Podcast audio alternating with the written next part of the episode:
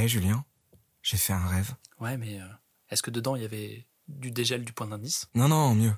Non, non, j'ai rêvé que les bibliothèques devenaient des lieux réellement neutres, où l'on pourrait s'aimer malgré nos différences et nos idéaux contraires.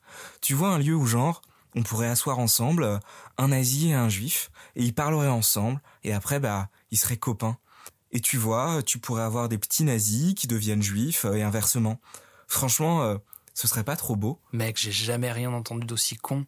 Et pourtant, dans les six derniers mois, on a eu les présidentielles et les législatives. Mais arrête de penser avec tes idéaux, pense avec ton cœur. Regarde, ferme les yeux, prends une grande inspiration et... Ah non, attends, attends, rouvre les yeux en fait En voiture, tout le monde J'espère qu'on fera un voyage tranquille. Je sais que quand on demande à un bibliothécaire ce qu'il y a au cœur de notre métier, une fois qu'on aura traversé l'océan de des livres, de la culture et même des BD maintenant, parce qu'on est devenu ouvert d'esprit, un des premiers trucs qu'on va citer, c'est la neutralité. Et ça a l'air bien, la neutralité, dans l'idée. On est le pont sur la rivière, le passeur de savoir, celui qui insuffle sans prendre part. Bref, un truc à peine humain donc. Et si on était un peu taquin, Ce qui nous arrive pas du tout souvent, hein, pas du tout. on pourrait dire que dans les faits, ça fait moins de nous des philosophes que des boîtes à livres en pleine anomie du sens critique. Un texte intéressant, malheureusement en anglais, à ce sujet est celui de T.G. Lamana, Subjectivity and Neutrality in Libraries. Subjectivité et neutralité dans les bibliothèques, j'imagine. Ouais, soyons, soyons fous. ouais. Et l'auteur a une phrase forte. Un bibliothécaire qui se veut neutre se prive d'une discussion vitale qui a de graves conséquences, celle de la société dans laquelle nous évoluons, que nous le voulions ou non, et qui aura des répercussions aussi bien sur notre public que sur notre capacité même à exercer notre métier. Parce que oui, nous ne pouvons pas ignorer les magnifiques expériences comme celle d'Orange, de bibliothèques tombées au front, du front. Surtout, cette neutralité est illusoire. Être neutre, en fait, c'est prendre parti pour le statu quo, c'est-à-dire pour les dominants, pour les gens pour qui tout se passe bien quand on ne change rien. Et dans une société où l'on sent revenir toutes ces belles tentations fascisantes, le fait d'avoir une voix et pourtant de s'extraire de la conversation devrait être vu non pas comme une politesse, mais plutôt comme une lâcheté. À ce sujet, je vous invite à lire l'article, malheureusement pas en français non plus, c'est fou, on dirait presque qu'on est en retard sur ce sujet, de Christian Laursen, bibliothécaire de Norvège, et qui s'intitule My library will be antifascist or it will be bullshit, qu'on pourrait traduire par Ma bibliothèque c'est antifasciste ou c'est une foutaise. Fair enough. La thèse est simple. Si nous sommes tous d'accord pour dire aujourd'hui que les bibliothèques sont des lieux inclusifs, pro-démocratie, pro-diversité, etc., alors la corollaire est qu'elles sont par essence aussi antifascistes, antiracistes, antisexistes, etc. Bref, qu'elles ne sont pas neutres, en Oh. fait. Incroyable. Et jouer à donner la même valeur à un point de vue raciste qu'à un autre, ce n'est pas faire le jeu de la pluralité. C'est méconnaître la réalité historique de ce qu'est le fascisme et de la manière dont il s'infiltre dans nos sociétés. Petite dédicace à Monsieur Poppers et à son paradoxe de la tolérance au passage. Karl, t'es le meilleur d'entre nous, le sang. Mais c'est aussi occulter complètement ce que ça veut dire concrètement pour nos publics racisés. Par exemple, quand ils rencontrent dans nos lieux dits inclusifs des œuvres qui questionnent poliment leur droit à exister. Oui, mais alors, euh, comment on fait euh, si on n'a plus le droit d'acheter euh, Valeur Actuelle ou Minute Voilà, c'est la pluralité quand même. Bah ouais, parce qu'après tout, tant que ça reste poli, hein, tant que ça reste un livre, on est neutre, et donc ça va? Non. Bah oui, quand même. Bref, être neutre en bibliothèque, ce n'est pas la grandeur d'âme du sage. C'est oublier que les bibliothèques sont des acteurs d'une société, et que nous sommes donc des porte-voix de cette dernière. C'est confondre la neutralité, vue comme l'absence de soutien à un parti politique, avec la neutralité, vue comme un déguisement, en ces singes qui ne voient pas, n'entendent pas, et surtout ne parlent pas. Et nous, on n'est pas des singes, ok? On est des bibliothécaires, donc on est des orang-outans, ça n'a rien à voir. Alors comment ne pas être neutre? Ouais, ça fait plaisir de se la poser comme ça, cette question.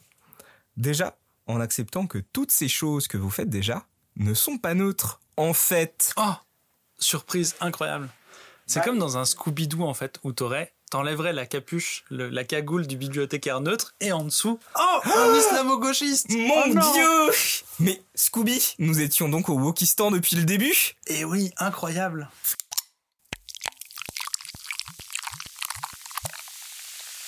Bah oui, parce que quelque chose qui s'appelle de la politique documentaire. Y a quoi comme mot dedans, Julien? Documentaire? C'était pas celui-là. Bref, quelque chose qui s'appelle la politique documentaire, bah c'est pas neutre en fait. Et j'accepte d'être lapidé par tous les collègues qui pourraient me jurer que leurs critères d'acquisition leur sont insufflés par le Saint-Esprit de l'objectivité. Alors, prépare-toi, parce que ça va arriver. Mais ce qui est bien, c'est que bibliothécaire, c'est plutôt des petits bras, donc à mon avis, ça va être des petits galets. Ensuite, on peut se voir comme les porte-voix de ceux qui n'en ont pas pour toutes ces communautés fragilisées, pour les mis de côté, pour les pas assez dans la norme, en acceptant des associations en non-mixité, par exemple, ou en faisant de réels efforts de prospective pour ne pas seulement dire oui à ceux qui font la démarche de venir vers nous, mais pour les chercher et s'assurer qu'ils sachent qu'ils seront ici les bienvenus. Enfin, en actant le fait que nous pouvons refuser d'accueillir des discours racistes, sexistes, homophobes, sans avoir à rougir ni à nous justifier sur le thème de la pluralité. Vous ne commandez pas un ouvrage dit scientifique qui vous assure qu'il y a des pyramides sur la Lune, n'est-ce pas? Oh, Non, non, non, d'accord. Oui, bien sûr, bien sûr qu'on va pas faire ça. Bah non, Bien non, évidemment. je veux dire, euh, voilà, la pluralité. Hein. Bon. Il y a vraiment pas de pyramide sur la Lune. Chut, je vous promets, elle n'existe pas. N'allez surtout pas vous renseigner. D'accord. Et vous pourriez vous abriter, pour ce refus, derrière le fait qu'il ne s'agit pas d'un procès en idéologie, mais simplement en vraisemblance. Bonne nouvelle pour vous. Un livre de Zemmour, par exemple, contient factuellement autant de réel qu'une pyramide martienne. Et les mêmes arguments fonctionnent donc aussi. Et c'est là que le bas blesse. Et si nos errements autour de la pluralité cachaient plus souvent une méconnaissance de tout ce que la sociologie a produit de consensus scientifique sur le fonctionnement d'une société En somme, et si la neutralité pointait du doigt que nous nous pensons sages alors que nous sommes juste un culte? Deux connards dans un bibliobus. Ok, alors là, tu as, tu as été euh, full punchline et tout ça, tu dis qu'on est un culte, mais au final, est-ce que ce serait pas parce que on aime le système de domination dans lequel on est inscrit et euh, qu'au final on s'y retrouve? Est-ce qu'on serait en train de sous-entendre que genre la neutralité ce serait un peu du privilège blanc? Parce que là je pense qu'on va faire imploser quand même beaucoup de gens en plein vol. hein. Et bah ça je trouve ça hyper intéressant justement. Parce que d'un côté on est tous dans les vrais codes des dominants. Capital social, capital culturel, diplôme, concours, il y a quand même pas mal de choses. Et pourtant, on reste des gros prolos.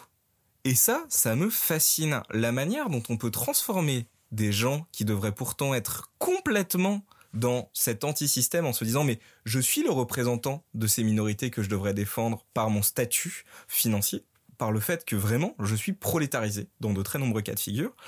Mais pourtant ce même statut nous dit qu'on va quand même gentiment se taire. Parce que si jamais on quittait la neutralité, on serait dans la politique. Je, pense que tu as vachement raison. Euh, vachement raison sur ça. Je pense qu'il y, a- vraiment un côté aussi de le confort du statu quo en fait, puisque il n'y a pas une nécessité. Euh, bah, je sais pas quand t'es un euh, représentant d'aucune minorité, euh, quand t'es blanc avec un capital culturel, un capital économique qui est pas ouf mais qui existe. Quand t'as pas fondamentalement un engagement fort à devoir euh, renverser la table, bah, le statu quo il est quand même un peu confortable. Donc tu peux t'en plaindre, mais tu vas pas forcément faire la démarche d'aller euh, tout foutre en l'air parce que est-ce que tu n'aurais pas plus à perdre qu'à gagner? C'est ce truc fascinant qui a toujours plus miséreux que soi-même et qu'en bibliothèque, la vraie misère, dans beaucoup de cas, en fait, on la voit. Dans nos SDF qui viennent et qu'on essaye d'aider du bout des doigts, mais sans trop en faire quand même. Dans toutes ces personnes euh, qui galèrent, qui parlent à peine le français et qui sont en demande sur des écrivains publics dont on n'aura jamais assez de créneaux. Et qu'on arrive à faire tout ça en continuant de penser qu'il ne s'agit pas d'actes politiques. Ça veut dire quoi en fait? Qu'on fait de la charité chrétienne? Qu'on est des gentils mais pas trop?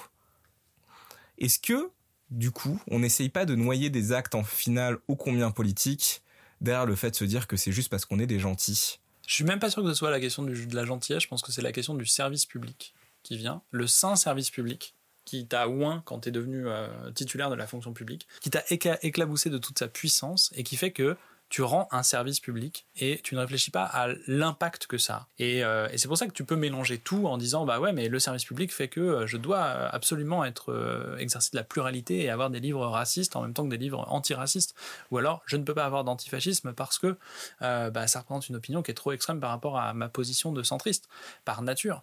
Et en même temps, dans, la même, dans le même mouvement, dans la même phrase, tu vas défendre le fait d'avoir de, une action avec une association de migrants ou avec, euh, avec euh, des gens qui parlent mal le français ou, euh, ou, une association de réinsertion de personnes isolées. Et, et tu verras pas du tout où est le, où est le, où est le problème et où est la, contradiction et le paradoxe.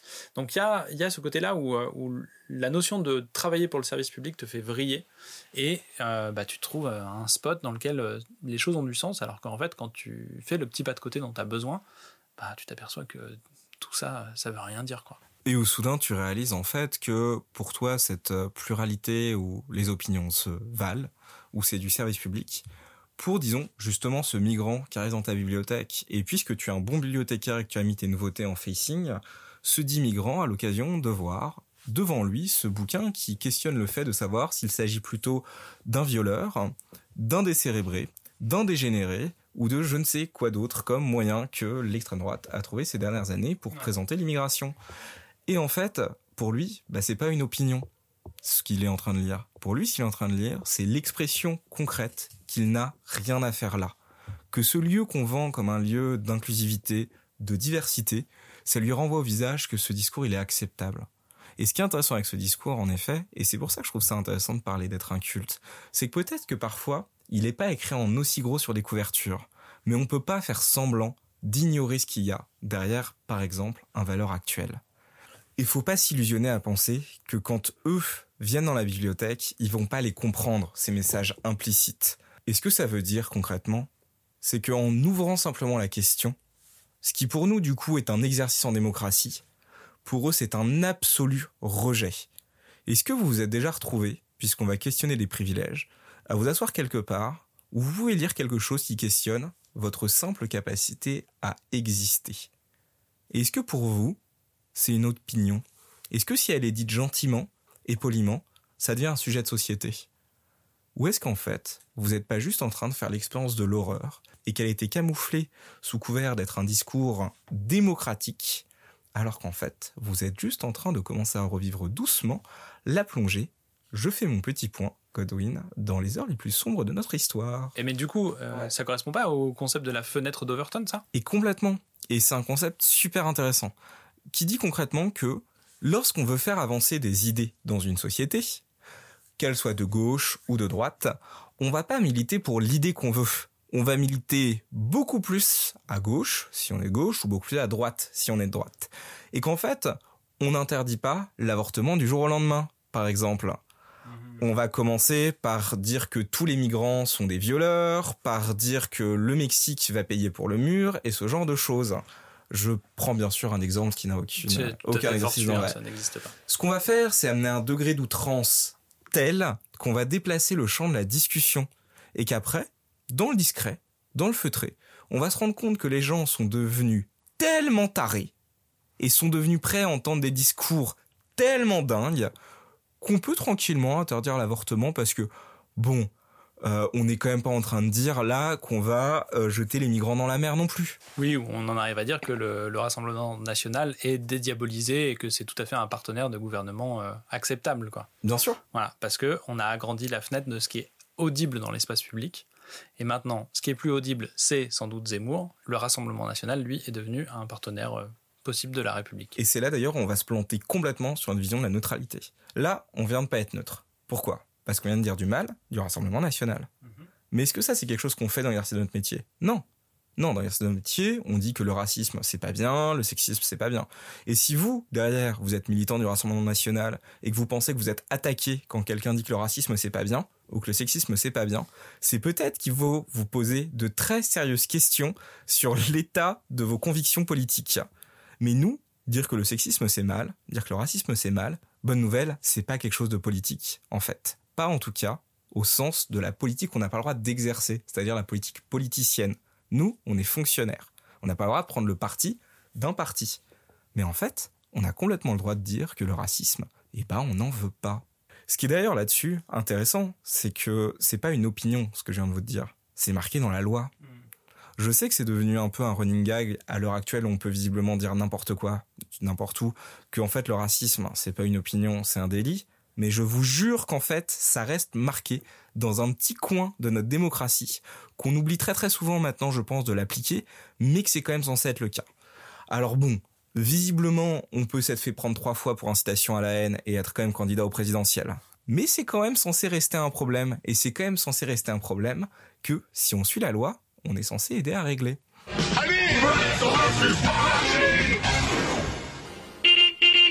Je sais quelque chose qui va beaucoup nous bloquer, c'est ce qu'on pense être le devoir de réserve. Ouais, et ça c'est toujours un peu compliqué, que ce soit devoir de réserve, devoir d'obéissance, euh, qui sont des concepts un peu liés. Euh, c'est des concepts qui sont euh, hyper flous c'est pas anodin qu'il soit hyper flou, que ce soit pas très cadré, très compliqué, euh, très simple plutôt que ce soit très compliqué et, surtout que ce soit très lié à de la jurisprudence, c'est que ça a tendance à un peu à, à brouiller les cartes. Ce qu'il faut retenir, c'est que ces deux trucs-là, ils sont pas là pour vous empêcher de parler.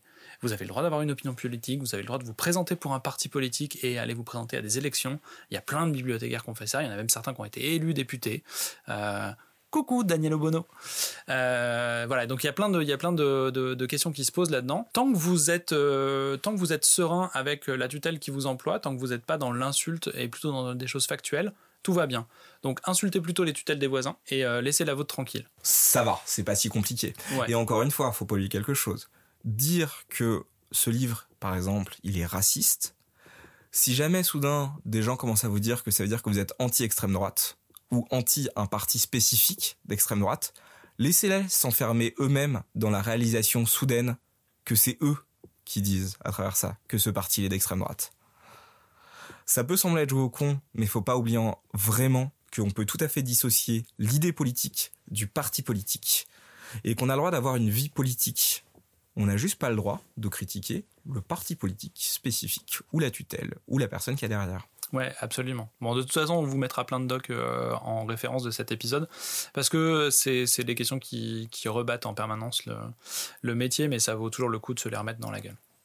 Et du coup, du coup, ça amène à cette question-là qui, qui, est intéressante. C'est, tu l'as rappelé, on fait partie euh, de systèmes qui sont institutionnalisés, de systèmes qui sont euh, qui sont structurés euh, dans les bibliothèques dans lesquelles on exerce, et on est parfois fonctionnaire, parfois contractuel, parfois pas, parfois machin on est tenu par tout un faisceau de devoirs à la con, de droits à la con, d'un peu tout ça. Comment on fait pour ne pas être neutre dans un système qui te vomit de la neutralité au kilomètre? Parce qu'en fait, on ne peut pas être neutre, déjà, en travaillant en bibliothèque. Si jamais vous êtes neutre en bibliothèque, bonne nouvelle, vous êtes une boîte à livres, sincèrement. Vous faites du prêt et du retour, et ça s'arrête là. Et pour vos acquisitions, je ne sais pas comment vous faites, parce que qu'est-ce que c'est que des acquisitions neutres? Bah, t'as pris le top 10 des achats de la Fnac, c'est ça hein Je pense que c'est ça. Donc, euh, bonne nouvelle pour tous les amateurs de littérature terroir. Vous allez vivre euh, votre meilleure vie. Pour les autres, euh, je prédis des lendemains qui chantent un peu moins quand même. Donc en fait, comment on fait pour bah, ne pas être neutre Encore une fois, vous l'êtes déjà pas neutre, les amis. Mais si la question c'est comment on fait pour ne pas être neutre sur des sujets politiques et importants, peut-être qu'il y a quand même un curseur qui est très important et qu'il faut pas oublier, qui est le sens de l'histoire. Est-ce que la société dans laquelle on veut vivre, elle est fasciste? Est-ce qu'elle est sexiste? Est-ce qu'elle est raciste? Et est-ce que faire semblant que appliquer des normes sociales, parce qu'encore une fois, il n'y a aucune loi qui vous demande d'acheter un livre raciste, est-ce que appliquer des normes sociales qui le sont, sexistes, racistes, et ainsi de suite, parce que vous pensez que vous devez le faire, est-ce que c'est ça la neutralité qu'on veut dans nos bibliothèques? Et alors je sais, je les ai entendus nos discours sur le oui, mais j'ai acheté ce livre raciste, mais je vais faire de la médiation autour et des ateliers débats et machin. Ah ouais? Et tu vas faire quoi les 95% du temps où ton bouquin est dans les rayons et où tu fais pas d'atelier débat Atelier débat d'ailleurs au passage où tu vas faire venir qui? Il y a quelle personne racisée qui va venir accepter de débattre avec un raciste quant à son droit à exister.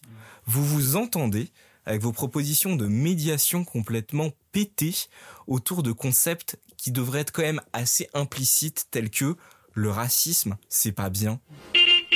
Il y, a, une réflexion de, de, TJ Lamana dans son, dans son article qui est intéressante, qui est le fait qu'on comprenne mal le concept même de pluralité. Pluralité, la plupart du temps, ce qu'on entend, c'est dire bah, euh, je vais avoir un bouquin raciste, un bouquin antiraciste, et puis bah, ça s'annule. quoi. C'est un peu comme euh, de la magie, tu vois. Les plus et les moins, ça s'annule, c'est cool. Et en fait, ils disent c'est pas ça la pluralité. La pluralité, c'est pas d'avoir des trucs euh, haineux ou dégueulasses ou hors la loi ou qui vont insulter les gens. La pluralité, c'est d'avoir des, des, des, documents, d'avoir des, des bouquins, etc., qui vont repousser notre compréhension d'un sujet, qui vont l'amener vers des nouveaux territoires. Mais ces nouveaux territoires, c'est pas eh, comment je pourrais être raciste de façon innovante en 2022, tu vois? Non, là, ce qui est, intéressant, c'est justement de questionner le euh, comment est-ce que euh, en 2022 on va euh, prendre en compte les questions climatiques dans l'organisation de la société? Comment est-ce qu'on fait en sorte que ben, les gens qui sont issus des vagues de migration, ils arrivent à s'intégrer dans la société? Et c'est ça. Et c'est pas du tout être un, c'est même pas du tout avoir un parti pris politique ou partisan quelconque que de, d'avoir cette idée-là.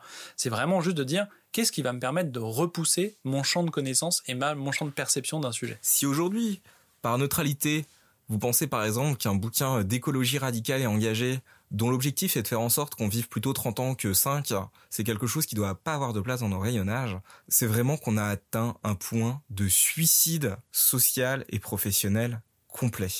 Et je me souviens d'un... Je vais raconter un fil Twitter. T'as vu, c'est saut 2022. Et ça raconte l'histoire, c'est aux États-Unis, d'un gars qui rentre dans un bar. Il se pose dans son bar, il est tranquille, il se un truc, il est tout seul. Le patron est très désagréable.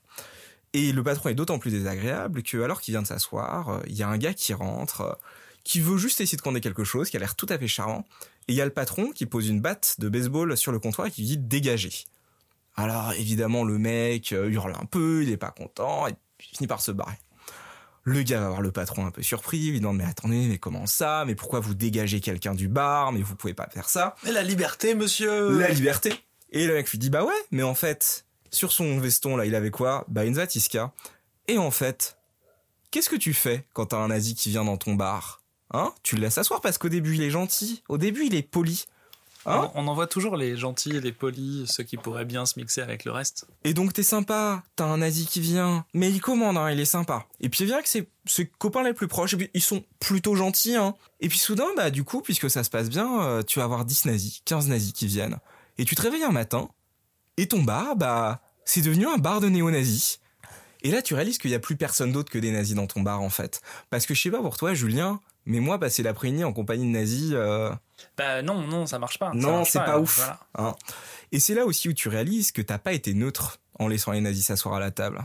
T'as été lâche. Mais ouais, mais alors du coup, moi, je trouve ça, je trouve ça, c'est les postures moralisantes, elles sont vachement bien parce que c'est bien de dire ce qui est bien et ce qui est pas bien, mais comment on fait concrètement quand on se retrouve, euh, je sais pas, euh, dans une ville qui est, qui est gérée par un parti raciste quelconque? Maintenant, on a un peu le choix. comment on fait c'est quoi notre, euh, nos, nos, voies de, de pour s'en sortir? Alors il y a un petit épisode d'un autre podcast qui s'appelle Passion Pilon qui était sorti sur ce sujet, euh, sur la désobéissance, mais bon, je, voilà. Hein, on voit pas de quoi tu parles. On voit pas de quoi je parle, ça. Mais en fait, euh, il y a plusieurs astuces. Déjà, en fait, il y a tout le chemin légal, hein, parce qu'en fait, vous avez un statut. Ce statut, il vous protège. Alors, il vous protège jusqu'à une certaine limite, parce que tous les collègues qui ont fait l'expérience de ce genre de situation, avec une tutelle qui a décidé que si, si, en fait, on allait tout rendre raciste, la vérité, c'est qu'ils tiennent pas longtemps. Deux ans, trois ans, et au bout d'un certain nombre de harcèlements, on finit par partir.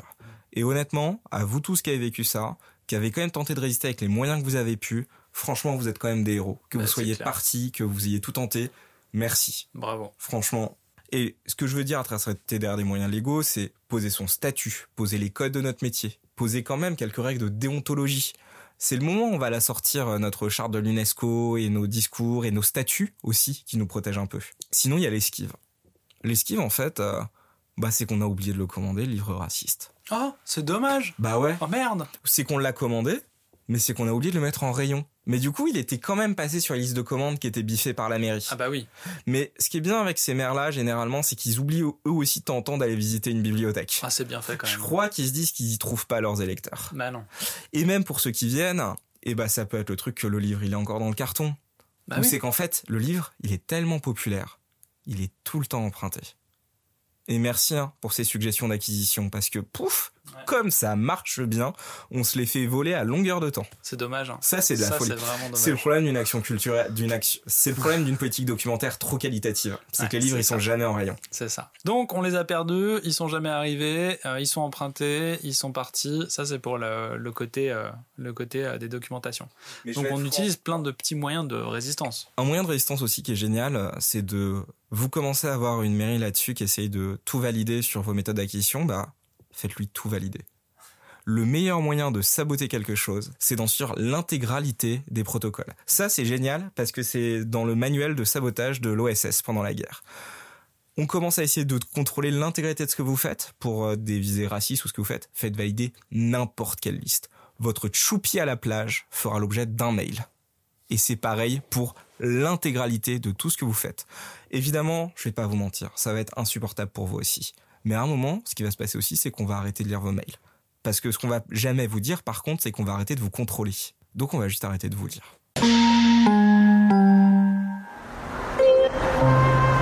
Maintenant que j'ai dit tout ça, je vais reboucler sur ce que je disais au début. Ça, ça peut pas tenir toute une vie. C'est usant, c'est fatigant, à un moment vous allez finir par vous faire avoir. Ce qu'on peut garder à travers ça, c'est notre éthique personnelle. C'est notre impression de pas devenir cette espèce de rouage horrible de la machine. Mais on peut pas garder son métier pour toujours. C'est trop fatigant, c'est trop dur, c'est trop inhumain. Mais notre métier, à la limite, je sais que c'est jamais facile, mais on pourra en changer. Notre santé mentale, notre éthique, notre impression d'être devenu une personne horrible, c'est quand même beaucoup plus dur de s'en défaire. Comme souvent dans ce podcast, on en arrive au point de c'est ok si vous vous barrez, c'est ok d'abandonner. Ça semble extrêmement pessimiste, mais en même temps, c'est bien de se le rappeler régulièrement. Vous n'êtes pas obligé de défoncer tous les dragons qui se présentent. En fait, c'est- pas très grave. Si vous vous abandonnez de temps en temps, eh ben, l'important c'est de vivre un jour de plus pour mener un autre combat ou juste vivre un jour de plus, parce que c'est cool aussi. Deux connards dans un bibliobus. Qu'est-ce qu'on dit au dieu du fascisme, Julien? Pas aujourd'hui. Alors, on a enregistré cet épisode il y a quelques temps déjà, et depuis, l'ABF a publié euh, sur son site un vadémécum autour de la loi Robert. Ah mais la loi Robert, c'est censé être super bien pour nous, ça, non? Ouais, c'est ça, c'est une loi sur les bibliothèques. Les gens ont quelque chose à faire des bibliothèques maintenant. Incroyable, du coup, c'est vraiment une vraie reconnaissance de ouf de, des tutelles, du politique, etc., de tout notre travail. Mais le côté sur euh, la pluralité partout, la pluralité tout le temps, quand euh, ton pays ça devient doucement le fascistan, ça va pas finir par poser un peu problème peut-être? Ben, je crois que c'est un peu problématique quand même. Mais bon, peut-être c'est nous qui voyons le mal partout. Mais en vrai, euh, défendre à ce point-là la pluralité et la capacité d'avoir des livres fascistes dans ses collections, je sais pas comment ça pourrait bien se finir. Mais dites-nous ce que vous en pensez. Bon, t'as kiffé?